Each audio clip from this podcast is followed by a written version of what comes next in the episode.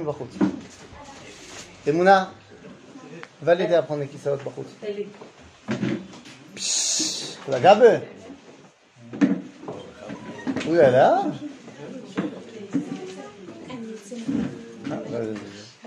moi aussi je peux. טוב, אז רבותיי, ערב טוב לכולם.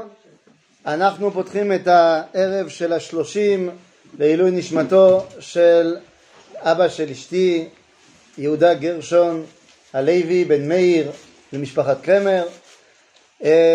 וכנהוג אנחנו רוצים ללמוד קצת לעילוי נשמתו והאמת חשבתי לעצמי מה אפשר ללמוד וכמובן שאחד היסודי יסודות שקשר אותי איתו, זאת אומרת מה, במה הוא הסכים שבתו תתחתן איתי, זה היה תלוי בזה שקיבלנו ברכה מאת הרבי מלובביץ' אה, להפיץ תורת החסידות. כך היה באגרות קודש שרותי קיבלה אה, כתשובה אחרי הפגישה הראשונה שלנו, נפגשנו, היא נהנתה מהפגישה, היה להם נגיפות מצפון כי לא הייתי חבדניק, אה, ולכן היא אמרה, מה, מה, מה יהיה? לא, לא פה, מעבר. אה, ואז היא פתחה באגרות וקיבלה תשובה די ברורה מהרבי שזה בסדר גמור והרבי גם נתן אה, ברכה שיצא מהחתונה הזאת הפצת תורת החסידות. ולכן אה, בגלל זה הוא הסכים. והאמת שכשאנחנו חושבים על זה, תורת החסידות, יש הרבה שאלות מאיפה היא באה. מה מקורה של תורת החסידות? לא רק מה מקורה של תורת החסידות, אלא מה היא באה והביאה לעולם. אפשר להיכנס, אפשר להיכנס. בכבוד, בכבוד. יופי, כל הכבוד אלולו. אפשר, אפשר להיכנס, יש עוד. אנחנו שמים פה עוד כיסאות. בקיצור, מה עניינה של תורת החסידות, מה מקורה ומה מטרתה?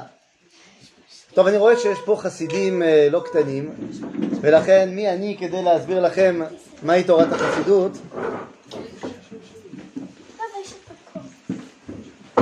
לפני לפני ארבעה שבועות, כן, לפני שלושה שבועות, שבוע וחצי, משהו כזה, מאז פטירתו אה,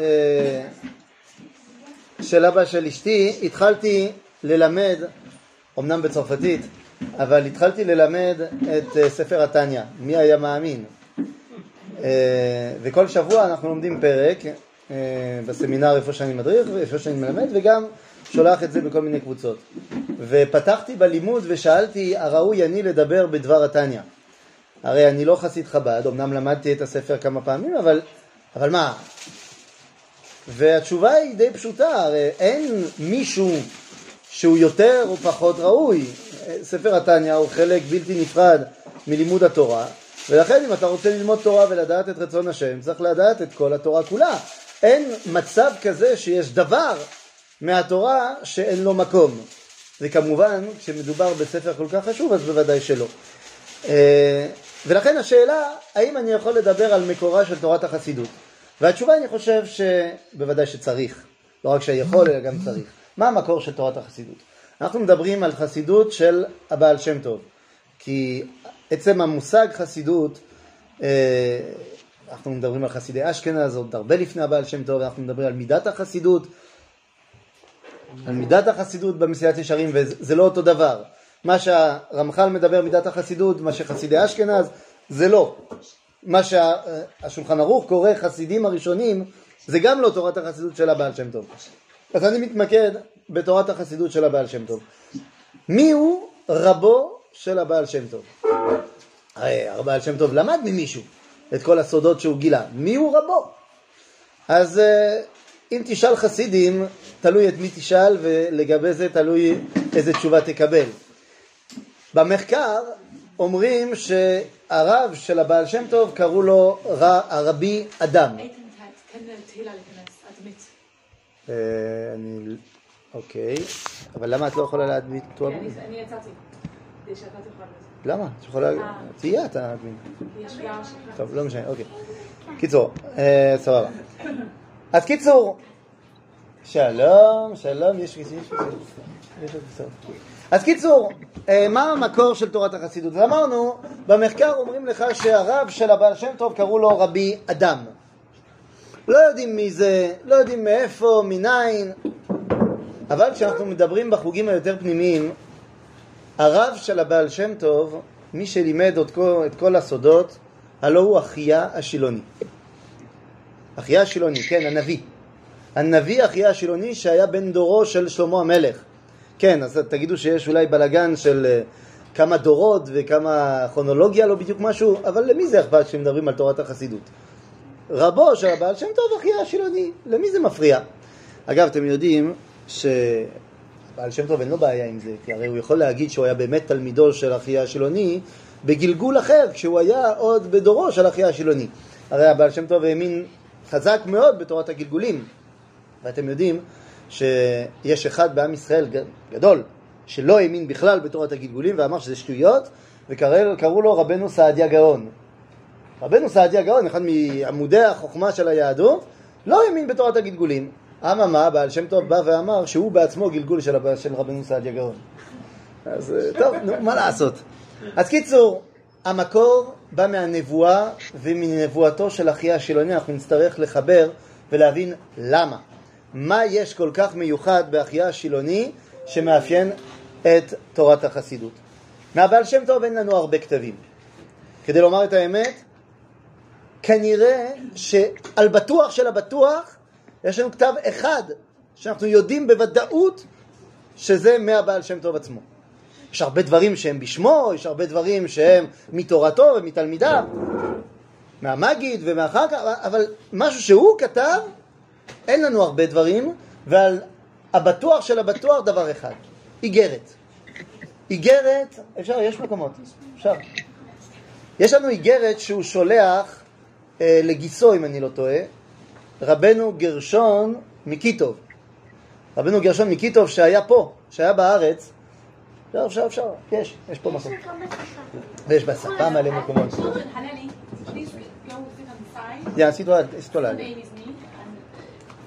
בקיצור, ושם הוא שולח לו את האיגרת המוכרת יותר, קודם כל הוא מדבר איתו על מדרגת הארץ, ואז הוא מסביר לו שהוא עלה במדרגות הקודש, יום אחד הוא עשה חלום, בשבת אחד והוא עשה חלום, ושם נכנס לגן עדן העליון. בואו לא ניכנס למה זה גן עדן העליון, אבל שם הוא נכנס, ואמרו לו שהוא לא יכול לגלות שום דבר ממה שהוא נכנס שם, ואז ירד לגן עדן התחתון, ושם איכשהו אפשר לגלות דברים, ושם הוא מסביר שהוא פגש את מלך המשיח, ושאל אותו, נו, מתי אתה בא?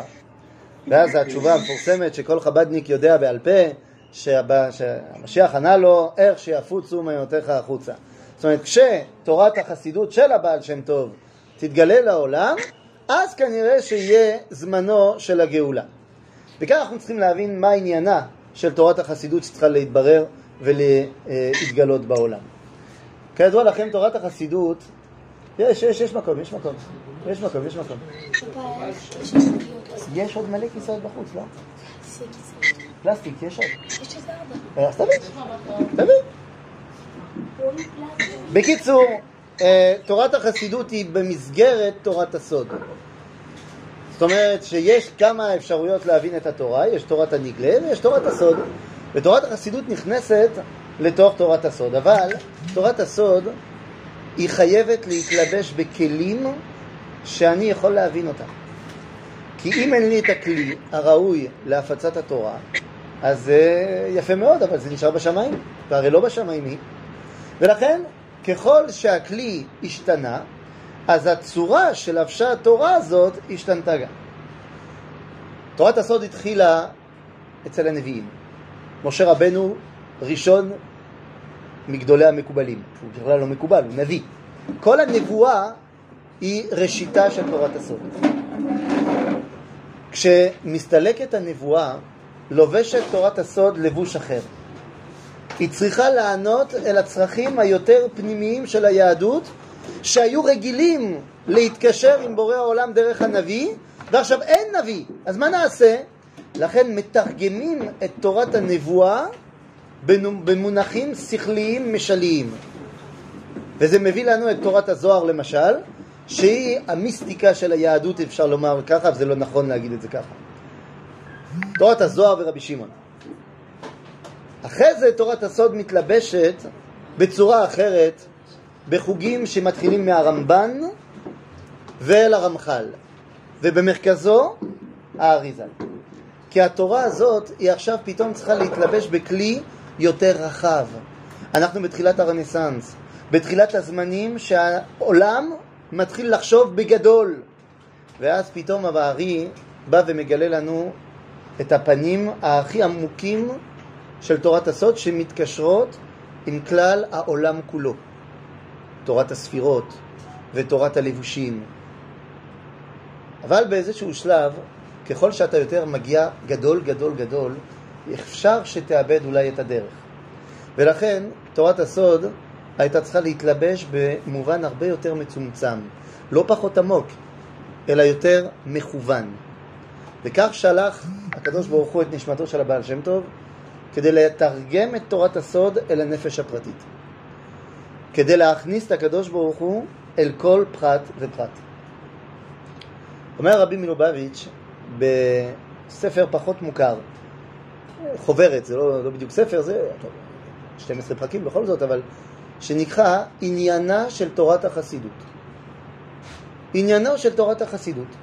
אנחנו מכירים תורת מנחם, אנחנו מכירים ליקוטי שיחות, עניינו של תורת החסידות. ושם הוא מסביר דבר אחד פשוט. על סמך הפעולה הראשונה שעושה יהודי בבוקר. פותח את העיניים, אומר מודה אני. אומר, צריך להבין את מודה אני בארבע המדרגות של הפרדס, ועל גבי זה להוסיף את הדרוש של תורת החסידות. ואז כשתבין מה תורת החסידות יש לה לומר על הפרדס, תוכל להבין את הפרדס אחרת. מבחינת הרבי מלובביץ', תורת החסידות באה להאיר את כל ארבעת, המחלוקות, את כל ארבעת המדרגות כולם. אז מה, מה זה מודה אני מבחינת הפשט? מה צריך להבין במודה אני? הוא צריך להבין, לפי ההלכה, מה השאלה על מודה אני, שאלה גדולה. איך אתה אומר מודה אני ועוד לא נטלת ידיים? אז זה בא לומר שאתה יכול להגיד, בגלל שאין שם השם, אז אתה יכול להגיד מודה אני לפני שנטלת ידיים. הנה, זה מה שמודה אני בא להגיד לך לברמת הפשט, אתה מודה לקדוש ברוך הוא שהחזירה לך, שהחזיר לך את החיים. יפה. זה הפשט, זה חשוב. אי אפשר בלעדיו. ואז אתה מדריע למדרגת רמז. מודה אני לפי הרמז, זה מה? זה שהקדוש ברוך הוא הולך להחיות מתים. ומכיוון שהשינה היא שישים מהמוות, אז אם אתה התעוררת מהשינה, זה מרמז לך שיהיה תחיית המתים. זה מודה אני, תודה רבה על זה שאתה איכשהו קצת מחיה אותי. זה מודה אני ברמת הרמז. מה זה מודה אני ברמת הדרש? יש פשט, רמז, דרש. טוב, נו באמת, הנשמה שלי, שהקדוש ברוך הוא מחזיר לי כל בוקר, באמת הנשמה הזאת, הקדוש ברוך הוא אה, הפקידה אצלי פיקדון. הקדוש ברוך הוא הפקיד את הנשמה שלי אצלי פיקדון. עכשיו, מה קורה? אני זקוק לנשמה הזאת. יש הלכה, צריך להבין את ההלכה הזאת. אני הלוויתי ממך כסף, ואין לי מה להחזיר לך. אז כרגע אני נותן לך, אני יודע, את האוטו שלי. זה פיקדון, זה אצלך. אבל כל פעם שאני זקוק לאוטו, אתה חייב להביא לי אותה. לכן אומר המדרש, לגבי מודה אני, זה בדיוק זה. אתה חייב, אתה, הקדוש ברוך הוא, הנשמה זה בא ממך, אתה נתת לי, אין בעיה. אני, מה לעשות? אני לא מספיק לעשות את כל מה שאני צריך לפי הנשמה, מחזיר לך פיקדון כל לילה. אבל אתה חייב להביא לי כל פעם שאני צריך אותה, והרי כל בוקר אני צריך אותה. ולכן לפי הדרש, מודה אני, זה אני חייב לשלם את הפיקדון ולהיות ראוי לנשמה שלי. לפי הסוד, זה לחבר מידות הנצח והיסוד והמלכות. ולא ניכנס לזה יותר מדי, מודה אני לפניך, מלך, חי וקיים. יש מושג מלך, יש מושג חי ויש מושג קיים, שלפי תורת הקבלה זה מלכות וזה נצח וזה יסוד. ולכן לפי הקבלה, לפי הסוד, סליחה, צריך לחבר את המידות כולן. בא רבי מלובביץ' ואומר, הבנת פשט? הבנת רמז? הבנת דרש? הבנת סוד? אז עכשיו בוא נחבר. שלום. בוא, כנס, כנס. יש, פה. אפשר, אפשר, אפשר. אז בא הרבי ואומר, עכשיו צריך לחבר. מה הלימוד של תורת החסידות? טוב, יש לומר, זה דבר שצריך להזכיר, בכל זאת, אנחנו פה עם, אה, עם מלא חב"דניקים, כשהרבי מדבר על תורת החסידות, הוא מדבר רק על חסידות חב"ד. fair enough, זה שלו. אבל יום אחד, פעם, בדור הקודם, אתם מכירים את העולם לפני הקורונה, היה עולם, והיה לפני הקורונה מציאות כזאת עם, אה, את יודעת, קופסאות מברזל ככה עם כנפיים שעפו בשמיים, והיה אפשר ללכת ממדינה למדינה. זה, לא, זה באמת, זה, זה היה משהו משהו. אז פעם, אז אה, באחד הנסיעות שלי לפולין, הדרכתי בית ספר של חב"ד מצרפת. והגענו לשם, נחתנו, והדבר הראשון שאמרתי, אנחנו נדבר, עכשיו שבוע שלם נדבר תורת החסידות. איך המנהלת שמחה וזה, ואמרתי, אבל מה? לא נזכיר חסידות חב"ד. מה? כן, אמרתי, אנחנו נדבר רק תורת החסידות, אבל מה לעשות שאנחנו בפולין. וחב"ד לא היו בפולין. יש פה מלא חסידויות פה, אבל אנחנו נזכיר את החסידות שהן פה. כשאנחנו נעשה את הטיול הבא שלנו בלובביץ', אז נוכל לדבר על חסידות חב"ד, אבל מה לעשות? אז בסדר, אז כשהרבי מדבר על תורת החסידות זה לפי הבנה של חב"ד. ואז הוא אומר, מה הוורט? מה החידוש העצום של מודה אני לפי תורת חב"ד, לפי תורת החסידות? מודה אני, שמה? שאני מודה לך שהחזרת לי את האפשרות לגלות אותך בעולם. מודה לך שהרי אלמלא החזרת לי את הנשמה, כל המציאות הזאת שקראת העולם לא שווה שום דבר, שהרי אמר הלל שכל אחד צריך לומר שבשבילי נברא העולם. מה זה בשבילי? בשביל שלי. איך שאני מגלה אותך בעולם, אם אני לא פה, מי יעשה את העבודה? לכן תודה רבה שעכשיו אתה נותן לי את האפשרות למלא את יהודי בעולם. ויהודי להיות יהודי. על סמך זה בא הרבי ואומר, אתה צריך להאיר את כל ארבעת המדרגות כולן. אז מה תורת החסידות באה לעשות? מה המטרה שלה? המטרה שלה באה להגיד איך אני הפרט מצטרף אל הרעיון הגדול. האמת שאנחנו אומרים את זה כל בוקר. כל בוקר בתפילה אנחנו אומרים פרט שהוא צריך לכלל, וכלל שהוא צריך לפרט. תורת הרב קוק למשל, זה תורת הכלל שהוא צריך לפרט. ותורת החסידות זה תורת הפרט שהוא צריך לכלל. אתם יודעים שהיה מישהו שמאוד מאוד מאוד התנגד לתורת החסידות. מי? הגאון מווילנה. הגאון מווילנה מאוד מאוד התנגד לתורת החסידות, התנגד לבעל שם טוב, האמת שהוא קצת אחרי, כן? אבל האדמו"ר הזקן רצה מאוד מאוד לפגוש אותו, והוא לא נתן לו לפגוש אותו. יש אגדה, שאומרים, אני לא יודע כמה הפרטים האחרונים של האגדה הם נכונים, ש, שהוא רצה לשבור את הדלת, ואז הבעל שם טוב, אה, ואז הגאון ברח מהחלון. אני לא יודע עד כמה זה נכון, אבל מה זה חשוב? בסוף לא נפגשו. לא נפגשו. והאמת, שבטיול אחר, כשהיינו אמורים ללכת על הקבר של הגאון מווילנה בליטא, אז המנהל של הבית הספר שאל, בערב מקדים של הטיול, זאת אומרת, הגענו, נחתנו בערב וזה, למחרת אנחנו מתחילים בווילנה, ואז אה, ש... אני לא הייתי המדריך, אני הייתי העוזר. ואז הוא שאל את המדריך, האם, מה, מה בדיוק, מה התוכנית וזה, ואז המדריך, שלמה, שאל את השאלה, האם אפשר לדבר על הכל? אז uh, המנהל אמר, כן, כן, בוודאי, בוודאי, אנחנו מאוד, uh, בוודאי. ואז הוא אמר, מחר אנחנו נהיה בבית הקברות היהודי.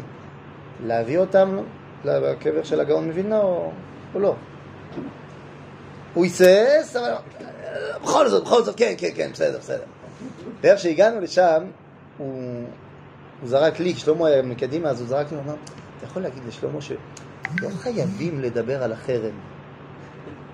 כי באמת הגאון מבינה עשה חרם על האדמו"ר הזקן. אתה אומר, לא, לא חייבים להגיד, מה, לא, לא חייבים. ההתנגדות עזה בין המסנגדים, מה שאומרים המסנגדים, לבין החסידים. אתמול, אתמול, איזה יום היה? לא, לפני יומיים, הדרכתי בעיר העתיקה, ואנחנו עכשיו אפשר לראות, כמעט סיימו את בית כנסת תפארת ישראל. כן. אני אומר כמעט, זה ייקח עוד איזה שנתיים, כן? אבל כמעט. אפשר לראות כבר את המבנה.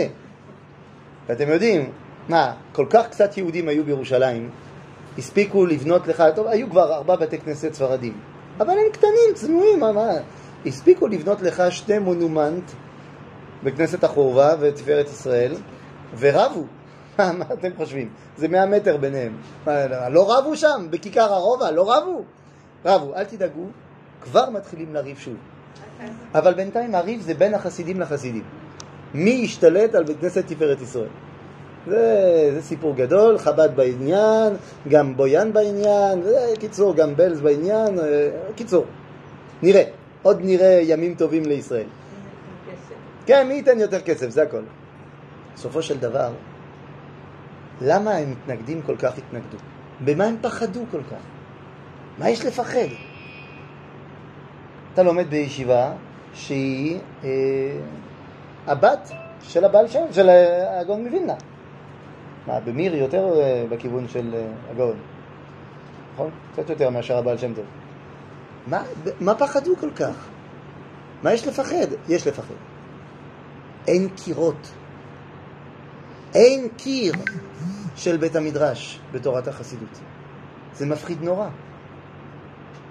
אין הגבלה. בבית המדרש, בתורת המתנגדים, זה מאוד ברור. יש דלת, אתה נכנס, יש בית מדרש. ושם נמצאת התוירה. זה מאוד פשוט.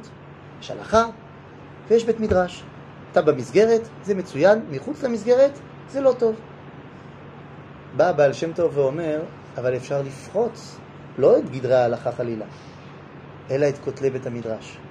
שהרי הקדוש ברוך הוא לא נמצא רק בתוך בית המדרש, אלא לית אתר פנוי מיני. חידוש עצום.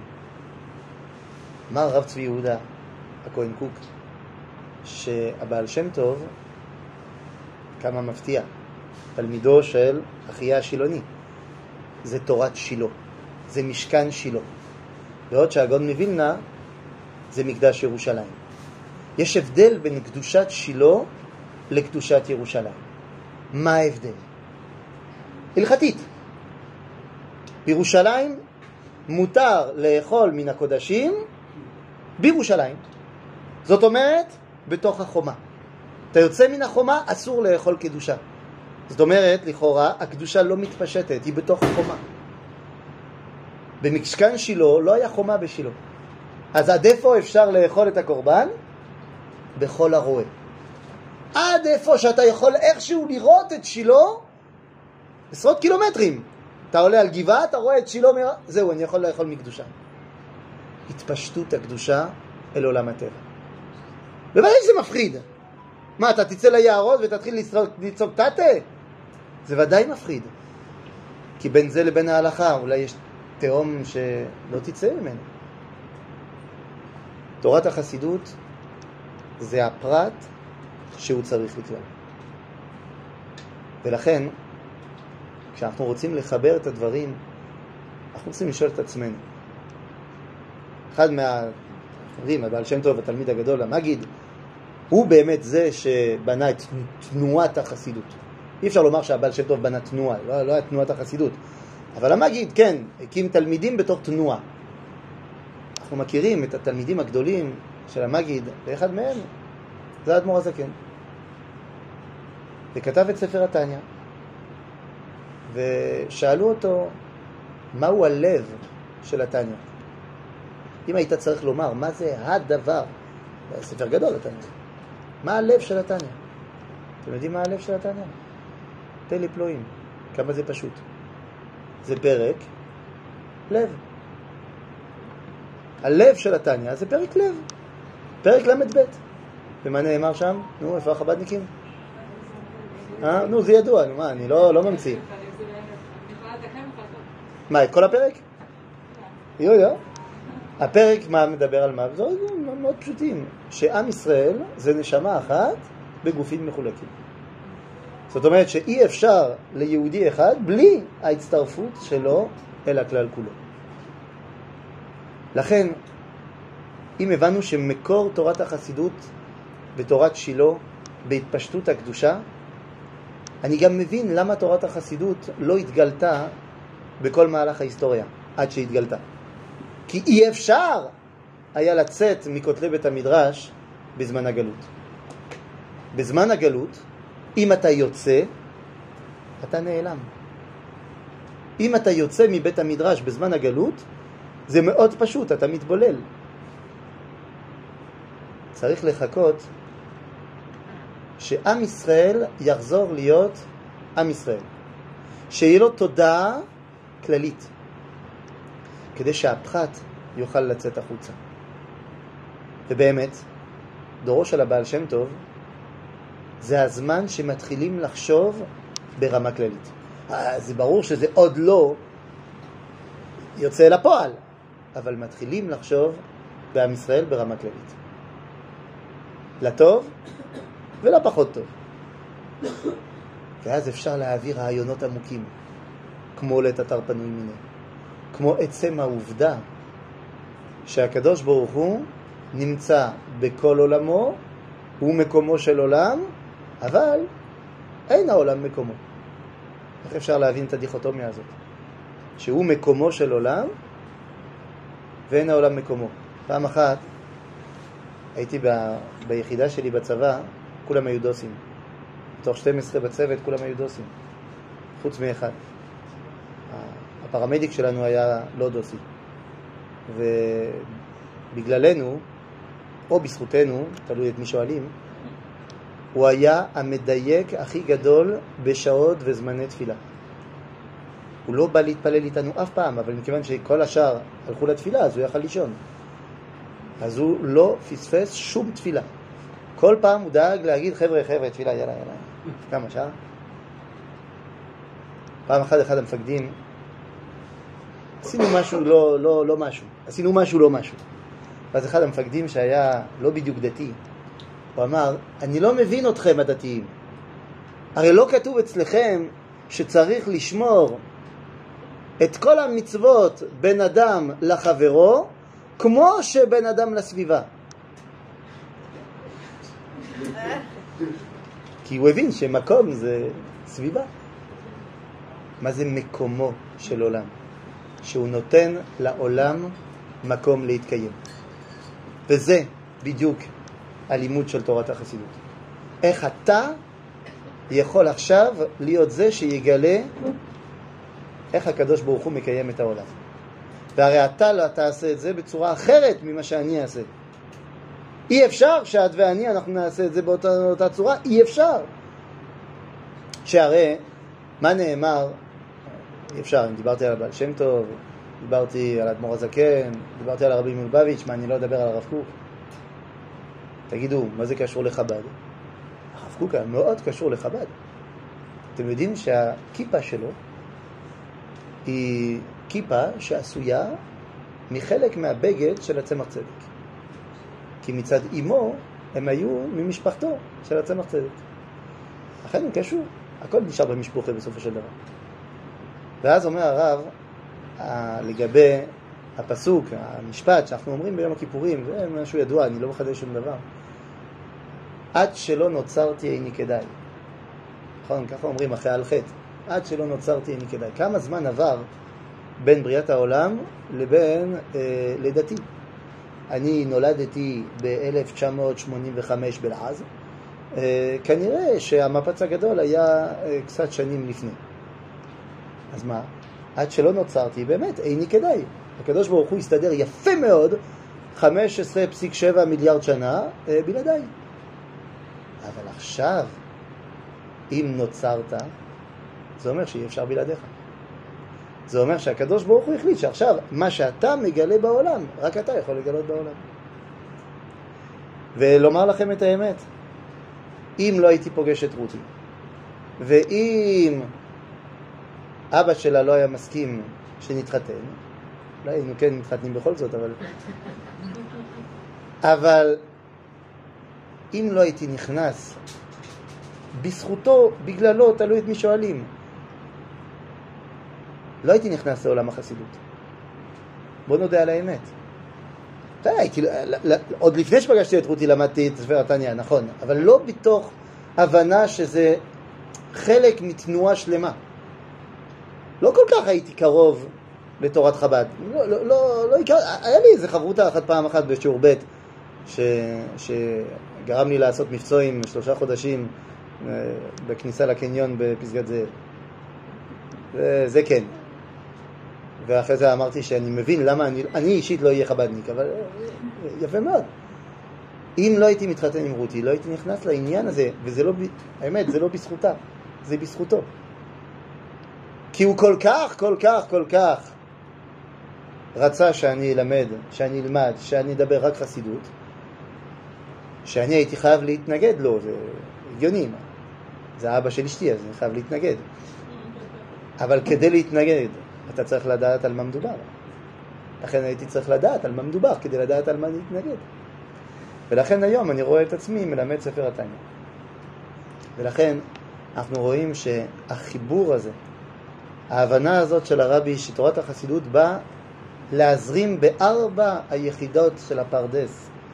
איך אני מגלה את הקדוש ברוך הוא ביחידות האלו, זה כנראה העבודה של היום, העבודה של דור הגאולה. אנחנו באמת דור שיצאו מעיינותיו של הבעל שם טוב החוצה. הם יצאו ויצאו. יוצא שזה עכשיו הדור שרק נשאר לו לסיים את גולת הכותרת. הרי הקדוש ברוך הוא גאל את עמו, גאל את נחלתו, הביא לנו את מדינת ישראל, הביא לנו את שיבת ציון הגדולה ביותר שפעם לא היה. כמעט שבע מיליון יהודים חיים בארץ ישראל, זה יותר ממה שהיה בבית ראשון ויותר ממה שהיה בבית שני, וזה כמעט מחצית מכל עם ישראל. היום הגיע הזמן סך הכל לסיים את המהלך של גילוי שכינה בעולם. וכמו שאמרתי אז, לא זוכר באיזה שיעור, שעשיתי חישוב, שכנראה יהיה לא נכון, אבל בכל זאת עשיתי חישוב, שכנראה שאנחנו נבנה בית המקדש בשנת 2024. ככה עשיתי חישוב, לפי ספר קהלת וזה, אבל כנראה שאני אטעה, כי כל מי שעשה חישובים הוא טעה, אז, אז כנראה שגם אני אטעה. אבל זה מה שנשאר לנו לעשות. נשאר לנו לעשות שהגילויים האלו שכבר יצאו החוצה, הם כבר פרוצים, הם כבר מבחוץ. אז רק נשאר להכניס אותם פנימה אל הבית, שייתן מקום למי שאין לו מקום. שיהיה זכרו של אה, יהודה גרשון בן מאיר הלוי קרמר ברוך ונשמתו צרורה בצרור החיים. אנחנו עכשיו אה, נגיד כמה פרקי תהילים לפי אותיות הנשמה אה, ונתפלל ערבית וזהו, ואז נאכל. חזק וברוך.